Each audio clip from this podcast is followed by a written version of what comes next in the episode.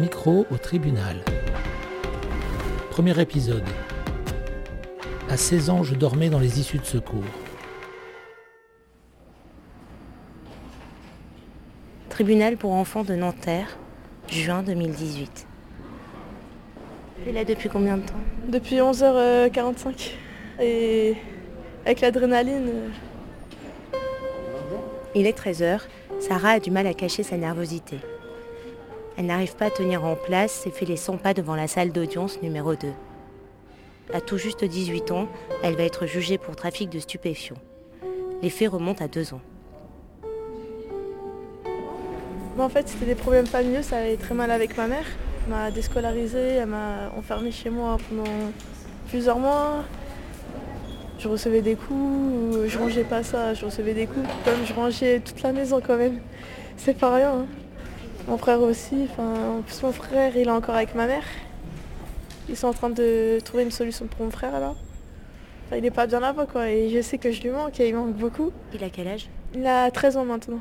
Et qu'est-ce qui lui arrive qu'il faut trouver aussi une solution? Ben, vu que moi je suis passée par les foyers, j'ai dit un peu des trucs sur ma mère qui n'ont pas pu à la juge.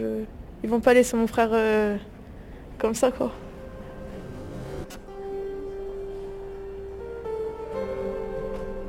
J'ai quitté le domicile à l'âge de 15 ans et ben, j'ai connu le foyer, mais personnellement ça m'a pas plu. Le fait d'être avec d'autres personnes que tu connais pas, t'as confiance en personne, tu te méfies. J'aurais préféré être dans une famille d'accueil ou quoi. Enfin, on a besoin d'une famille ou je sais pas comment dire. Et du foyer, moi qui n'aime pas le foyer, ben, je faisais que des fugues. Alors euh, je suis restée six mois dehors, Tu dormais où dans Châtelet-Léal. C'était caché dans les issues de secours, je dormais sur un carton. enfin. Ça m'a aidé à trouver un abri, quoi. C'est mieux que, que d'être dehors. ou- Voilà. On pense à tout, comment on va réussir à manger, comment je vais, je vais sortir de là. euh. Cette peur, elle m'a donné le courage quoi, de, de tout surmonter. J'essaie de trouver un moyen pour me faire de l'argent. La plupart des filles elles donnent leur corps. Moi, je je vais pas du tout faire ça. quoi. J'ai commencé à faire des livraisons, enfin livraisons euh, à transporter euh, des stupéfiants. Ça n'a pas duré longtemps vu qu'on m'a chopé très vite, euh, même pas deux semaines. Voilà. Et là, t'es très stressée. Hein Il serait Qu'est-ce qui te, te stresse autant? La barre. Les salles d'audience. Ouais, les salles d'audience. J'ai jamais vu ça. Enfin, je voyais ça que dans les films. Et là, de voir comme quoi c'est moi je vais passer à la barre, euh, ça me choque un peu. hein. Je suis désolée. C'est pas grave. Tu souris tout le temps. hein. Faut garder le sourire.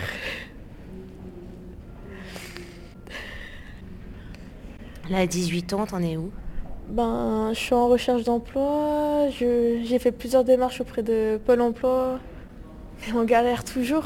Mais j'espère un moment ça va venir. Vu que là, ils sont en train de chercher un placement pour mon petit frère, j'espère déjà qu'il va être placé en famille d'accueil. Et j'espère que plus tard, je trouverai un bon travail. Et on m'a dit qu'au bout de deux ans, je pouvais le prendre avec moi si j'ai un appartement, tout ça quoi. J'essaie de me débrouiller puis essayer d'avoir des revenus. Enfin, Là, ça fait deux mois que je l'ai pas vu. Mais avant, ça faisait un an que je l'avais pas vu, un an et quelques. Façon, j'allais le voir en cachette à l'école. Lui, il me voyait pas, mais juste histoire de le voir, quoi.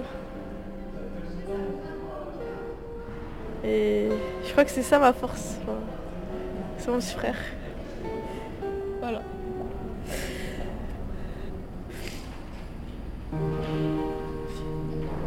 À tout, il y a des choses qui remontent là un peu. Ouais, le fait d'avoir un petit peu évoqué ton, ton parcours. Ouais, c'est compliqué. hein. Euh, bon, ça sera aussi euh, à faire devant le juge pour qu'il comprenne un peu la situation dans laquelle tu étais au moment euh, où ça s'est passé. Et puis euh, je suis là s'il y a besoin. Je, peux, je peux intervenir. Laetitia est éducatrice à la protection judiciaire de la jeunesse et aujourd'hui, elle accompagne Sarah. Je suis Sarah depuis à peu près un an et demi. Donc euh, les parents sont, séparés euh, depuis plusieurs années. Chacun euh, accuse l'autre de maltraitance et de négligence sur les enfants. La séparation s'est faite avec difficulté, avec une maman qui a pris la fuite avec euh, les enfants.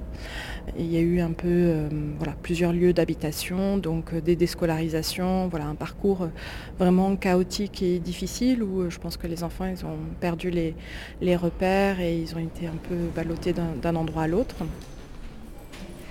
Je vais demander une mise sous protection judiciaire en fait, qui permet l'accompagnement au-delà des 18 ans parce que sa situation reste tout de même un peu fragile puisqu'elle n'est euh, pas au domicile de, ses parents.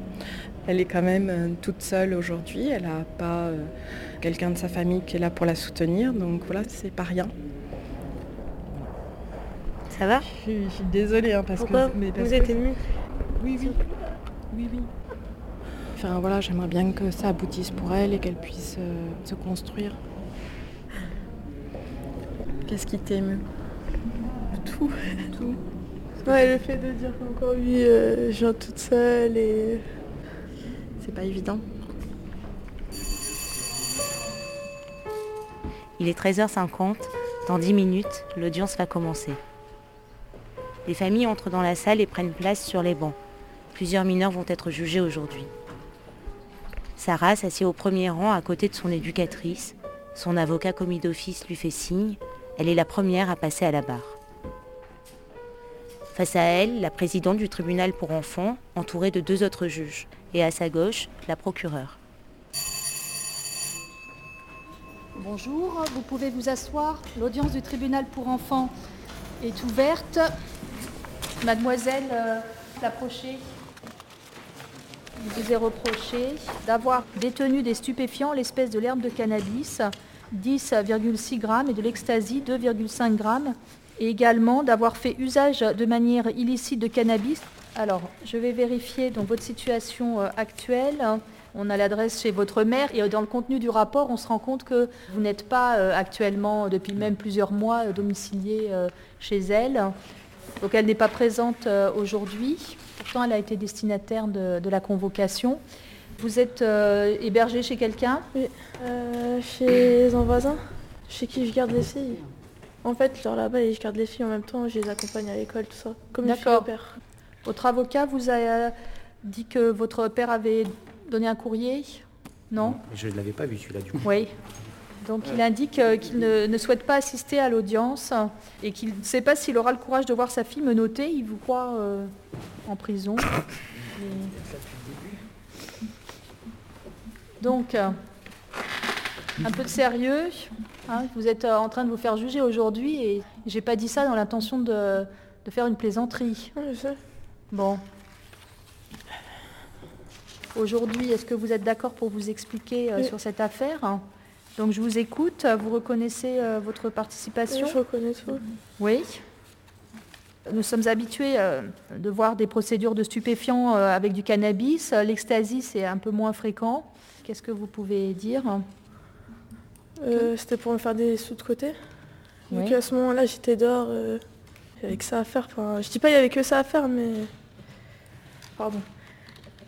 Et pourquoi vous étiez dehors hein? Euh, J'ai fugué de chez ma mère. Et vous avez fugué aussi d'un lieu de placement? Oui. Je restais jamais au foyer. Oui. Et pourquoi? Je pouvais pas être là-bas. Dans vos déclarations, j'ai noté des contradictions par rapport à la rémunération que vous auriez euh, perçue euh, en contrepartie. Euh, vous dites que c'était un service moyennant finance. Moi, je sais que la journée, j'ai gagné 30 euros. Donc vous avez dit que vous aviez donc 50 euros ou 100 euros. Vous avez donné ces chiffres-là, 50, 100 Oui, ça dépend, en fait, ça dépend de ce que j'avais sur moi. Hum. Et par rapport à la consommation de cannabis? J'ai diminué. Au niveau de la consommation, c'est quoi exactement actuellement quand vous dites que vous avez diminué? C'est 2 à 3 par jour. C'est pas mal quand même, hein 2 à 3 par jour. Hein. Vous étiez suivi, donc la liberté surveillée, normalement, s'arrête à la majorité. Donc elle a pris fin normalement le 3 mai. Et donc c'était euh, donc l'éducatrice qui est présent, c'est ça? Et donc vous pouvez euh, venir peut-être nous parler de la situation. Donc mademoiselle, asseyez-vous. Donc j'ai noté qu'elle a un casier judiciaire euh, vierge. Par contre, elle était connue pour un vol à l'étalage en octobre 2016. Voilà. Ah oui, donc pour euh, notre intervention, c'était dans le cadre d'une liberté surveillée euh, provisoire et aussi puisqu'elle était en fugue. Euh, voilà, c'est un parcours de vie depuis la naissance qui est très compliqué, avec des parents qui sont défaillants. Elle a un petit frère de 14 ans, c'est ça? Oui, qui vient d'être placé sur décision de justice. Fait, c'est pour se protéger qu'elle est en fugue du domicile de sa mère. Voilà, c'est une situation compliqué. Je pense qu'elle a eu une période très difficile où ça arrive à ce moment-là, euh, ses implications délictuelles. Mais euh, depuis euh, deux ans et depuis qu'elle vient au service, en fait, je vois une jeune fille complètement différente. Et ce que je constate, c'est qu'elle est courageuse, qu'elle a fait les démarches en étant dans une situation quand même précaire, parce que là, aujourd'hui, elle est hébergée par une personne, mais elle a trouvé toute seule ce moyen pour avoir un petit peu d'argent et avoir un toit. Je pense que d'un point de vue affectif, c'est très très compliqué pour elle. Elle est en larmes depuis ce matin parce qu'elle est euh, confrontée toute seule à cette situation. Donc voilà, toutes les choses ne sont pas réglées pour elle. C'est pour ça que nous, on aimerait poursuivre notre intervention parce que la liberté euh, surveillée provisoire s'est arrêtée du fait de ses 18 ans début mai. Euh, nous espérons, si c'était possible, qu'on puisse avoir une mise sous protection judiciaire pour permettre la continuité du suivi et surtout pouvoir euh, proposer euh, un hébergement en urgence. Comme elle a plus de 18 ans, seule la mise sous protection judiciaire pourrait le permettre de notre côté en tout cas. Merci. Donc vous pouvez vous rasseoir. Madame le, le procureur, vous avez la parole pour vous répondre. Oui, merci Madame la Présidente. Euh, c'est une jeune fille qui a eu un parcours euh, chaotique, hein, empreint de, difficultés euh, personnelles. Mais c'est vrai qu'aujourd'hui, bon, cette jeune fille qui est désormais majeure essaie de s'en sortir. C'est vrai qu'à mon sens, la poursuite d'un encadrement éducatif me semblerait indispensable. Je serais favorable d'une part à ce qu'il y ait une mise sous protection judiciaire qui soit prononcée pour une durée de deux années, que ça soit une façon de soutenir eh l'insertion personnelle et professionnelle de la jeune fille. Je solliciterait au demeurant euh, une condamnation également à une peine de travail d'intérêt général. Un travail d'intérêt général serait peut-être aussi une façon pour elle euh, de découvrir un milieu professionnel qui euh, lui permettrait d'aller de l'avant dans la vie de manière un petit peu plus sereine et sécure. Merci. Maître, vous avez la parole pour la défense. De... Effectivement, merci Madame le Président, Mesdames du tribunal. Je ne cache pas mon plaisir d'entendre que l'on vous requiert une mise sous protection judiciaire c'est absolument indispensable euh, parce que c'est une jeune fille euh, véritablement épatante.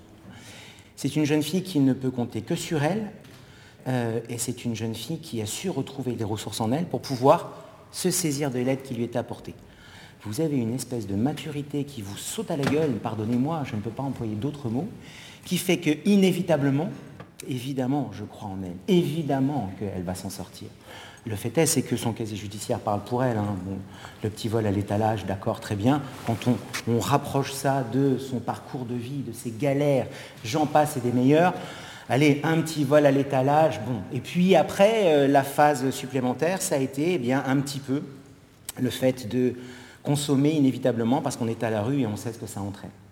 Elle est consciente d'elle-même qu'elle doit travailler là-dessus, mais c'est vraiment pas la priorité. Sa priorité, c'est un petit peu son petit frère un peu dur hein, quand on a 18 ans, qu'on est obligé de se préoccuper en priorité d'un petit garçon dont tout le monde pense qu'il est en danger parce qu'il y a encore les parents qui sont autour. Alors que la maman ne soit pas là parce qu'elle a été convoquée, que le papa ne soit pas certain de pouvoir supporter de voir sa fille avec euh, les menottes au poignet, vous avez des parents qui ont manifestement 14 ans d'âge mental, ils sont défaillants, je pense que c'est pathologique, je pense que c'est surtout très dangereux. Alors en l'occurrence, vous avez une jeune fille qui a les crocs, qui veut s'en sortir, qui veut passer son BAFA, intégrer une formation pour pouvoir se sortir de cette espèce de marasme dans lequel elle évolue depuis qu'elle est bébé. Il y a une personnalité, il y a un parcours de vie, il y a quelqu'un, il y a quelqu'un, vous avez de la substance. Le nombre de fois où on a des gamins qui ne sont pas capables d'assumer deux mots, de vous dire des choses avec un minimum d'intelligence parce que vous sentez que ce n'est pas connecté, celle-là, elle est connectée partout, elle est connectée au monde, elle est connectée à sa vie, elle est connectée à son frère, elle a besoin de votre aide. Voilà. Donc, euh, ce sont les, seules observations que j'avais à faire. Je les plaide avec envie parce que euh, ces rencontres-là sont rares. Voilà, merci. Merci, maître. Donc, est-ce que vous avez quelque chose à ajouter à ce que vient de dire euh, votre avocat? Bien. Donc, euh, la décision sera prise euh, après la suspension d'audience.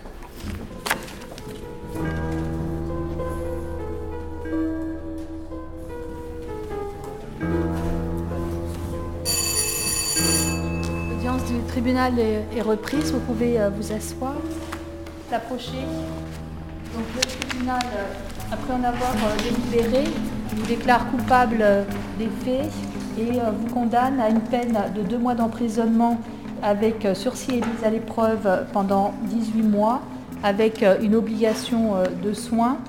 Et si vous ne respectez pas ces obligations, vous pouvez voir ce sursis révoqué et devoir faire deux mois de prison en plus euh, d'une nouvelle condamnation. Voilà.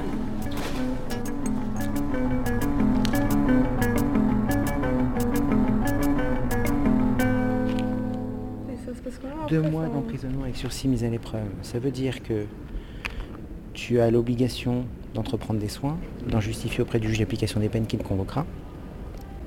Si jamais tu ne justifiais pas que tu entreprends ces soins, tu aurais une peine de deux mois d'emprisonnement à faire. C'est nul parce que c'est une réponse pénale qui n'a absolument aucun intérêt à ton égard. Euh, et c'est nul au surplus et c'est révoltant parce que tout le monde réclame à corps et à cri une mesure d'accompagnement et on te la refuse. D'accord? Donc c'est assez nul. Ils sont trois juges. Je suis persuadé que ce ne sont pas les trois juges qui ont euh, délibéré dans le même sens. D'accord? Bah, il y en a quand même deux qui ont délibéré en ce sens pour que ce soit retenu en ce sens-là ça veut dire que quand même pendant 18 mois, tu as ça au-dessus de la tête, d'accord? Et euh, je, trouve que tu n'as pas besoin de ça. Objectivement, tu n'as pas besoin de ça. Donc je trouve que la réponse n'est pas du tout adaptée. Je trouve que c'est n'importe quoi. Je trouve que tout ce que tu as démontré jusqu'à présent, eh ben, euh, ils n'en ont rien à foutre. Ça sert à, ça sert à rien pour eux, on s'en fout. Ça te sert à toi, d'accord? Toi, tu as toujours compté sur toi. j'ai rien. Mais là, c'est pour, toi, c'est pour, toi, c'est pour toi, Tu t'en fous de ça. Tu n'as pas besoin de leur prouver quoi que ce soit. De toute façon, apparemment, ils sont pas capables de l'entendre. Bah D'accord. Est-ce que du coup vous pouvez continuer à suivre vous en tant qu'éducatrice? Ça s'arrête en fait pour notre service parce que en fait ça a été euh, confié au SPIP, le service de probation et d'insertion. Donc oui, ça veut dire qu'on n'a pas été entendu sur notre demande de poursuite euh, de l'accompagnement éducatif. Ça veut dire que pour euh, Sarah, c'est recommencer avec quelqu'un de nouveau ils ont moins de temps parce qu'ils ont énormément de suivi, peu de moyens.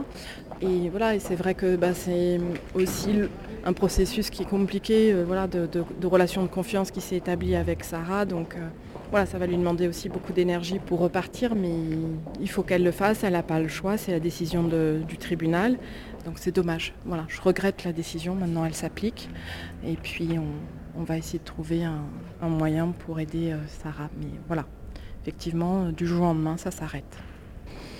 On était en train de réfléchir tout à l'heure euh, comment euh, acheter une tenue parce qu'elle a un entretien pour un petit boulot. Il lui faut un chemisier, une jupe et des escarpins. On va essayer de trouver une solution. Je sais pas pourquoi ils font ça. Enfin, je faisais tout pour que ça aille bien, pour être bien à tout et. Enfin, c'était bien. Enfin, c'est pas comme si j'avais fait des conneries là-bas ou quoi ça se passait bien, enfin. Voilà.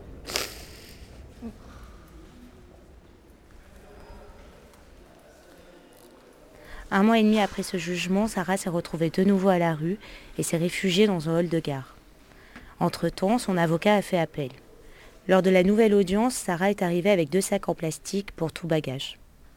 Les juges ont alors annulé sa peine et l'ont mise sous protection judiciaire pendant deux ans et demi.